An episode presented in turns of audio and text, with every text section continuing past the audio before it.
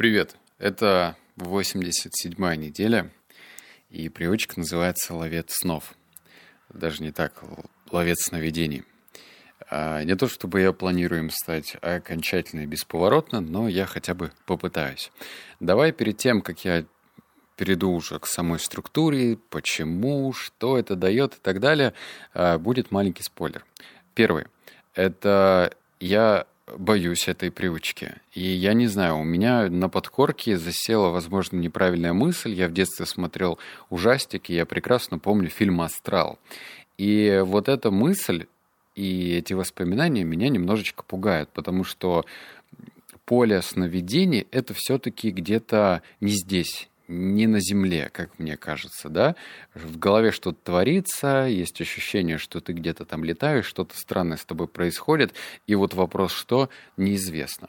Вот, это первое хочу сказать, что некоторые привычки приходят в мою жизнь вообще с большим дискомфортом, вот как, собственно, и сейчас. Я хочу просто попробовать, не факт, что эта привычка приживется, я просто попробую. Кстати, я сделаю еще отсылку к предыдущему подкасту, я не помню, какая там нумерация, я отказывался от кофеина э, Коротко подведу итог. Я не пил кофе 21 день, и, честно говоря, ничего сверхъестественного я не почувствовал. Ну, то есть, буду с тобой честен и откровенен. Возможно, это потому, что я пью еще китайские чаи, и в большом количестве, может быть, причина в этом, но э, большой разницы я не заметил. Однако я скорректирую свой образ жизни, и в хороших кофейнях, где будет возможность пить кофе без кофеина, я буду выбирать кофе без кофеина. Если такой возможности нет, ну ничего страшного, не считаю в этом ничего сверхъестественного плохого. А, максимум я выпивал две кружки в день в путешествиях, и это, ну, в рамках нормы. Вот это по поводу кофеина. А, ну и третье, тоже маленький спойлер, почему я решился взять за эту привычку попробовать, по крайней мере. Э, я был на ретрите, и один из лекторов рассказывал, что ему дает эта привычка. Его рассказ граничил с эзотерикой, мне это не очень понравилось, и я решил углубиться. И вот давай мы сразу переходим к рубрике «Что я узнал». Первое. Карл Густав Юнг называл сны дверью в подсознание, а дневник сновидения позволяет вам заглянуть в это самое подсознание, чтобы изучить собственные эмоции. То есть смотри, я вытаскиваю то, что мне интересно, и это твердая информация. А, хочется изучить подсознание? Да. Хочется понять, как работают свои собственные эмоции? Да, и читаю дальше. В дневнике сна можно отслеживать возникающие закономерности и, тес, и тем самым угадывать, что вам пытается сказать подсознание, что вас тревожит, а что радует. А, я, кстати, еще добавлю, что читать сонники и толкование сновидения – дурацкая затея. Ну, прям вообще дурацкая затея. А, я даже поднимал такой вопрос, опять же, на ретрите, и ответ подтвердился. Почему? Потому что, во-первых, когда ты записываешь сны, у тебя может потеряться контекст. То есть ты можешь помнить какие-то яркие моменты. На меня напал гигантский паук.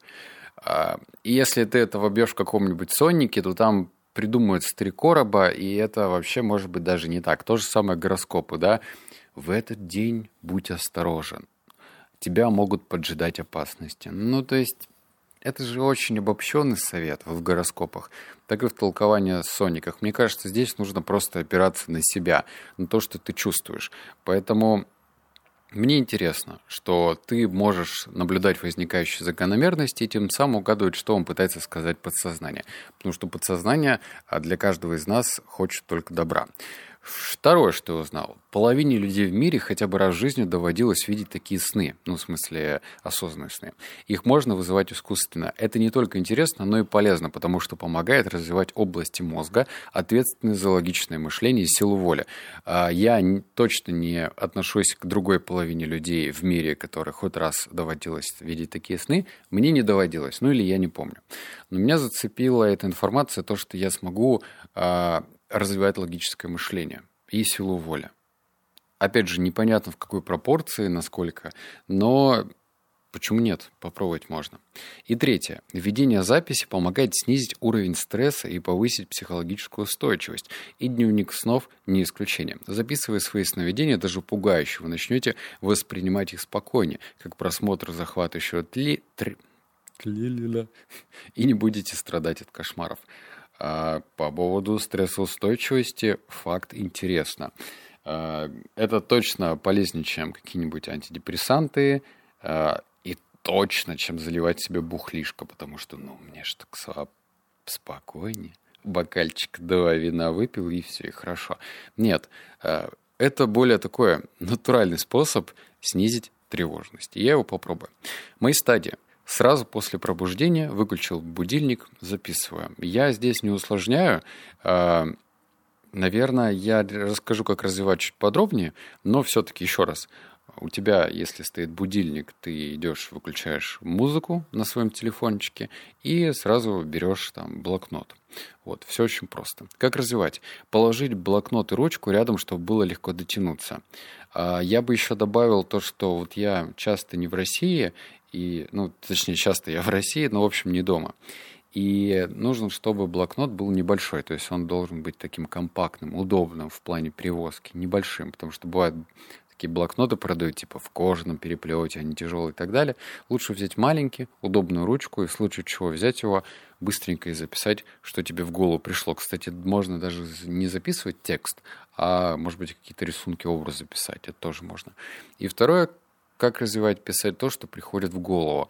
Здесь, опять же, внутреннего критика мы с тобой выключаем, и ты можешь писать абсолютный бред, но это нормально. То есть я услышал такую информацию, что попасть в осознанные сны можно только через регулярную эту технику. То есть ты пишешь, пишешь, да, тебе кажется, что это бред сегодня, завтра тоже бред, послезавтра бред, а раз там на одиннадцатый день ты увидишь что-то интересное по крайней мере, в потоке этих мыслей. И потом, возможно, ты выйдешь в осознанный сон. Рубрика, что я заметил, она будет не атипичная, потому что я еще не практиковал эту привычку. Я буду вместе с тобой э, пробовать, а потом, опять же, там, когда у меня получится или не получится, через там, дней 30 расскажу, что из этого вышло. Но я уже сразу заметил следующее. Это усиливает привычку вставать сразу по утрам. Для меня это боль, я об этом уже 500 тысяч миллионов раз говорил, что мне именно вставать по утрам очень сложно. Именно по будильнику. То есть я пытаюсь 7 часов, мне когда-то удается долго, когда ну, имеется на протяжении месяца, иногда на протяжении недели, но я всегда сливаюсь.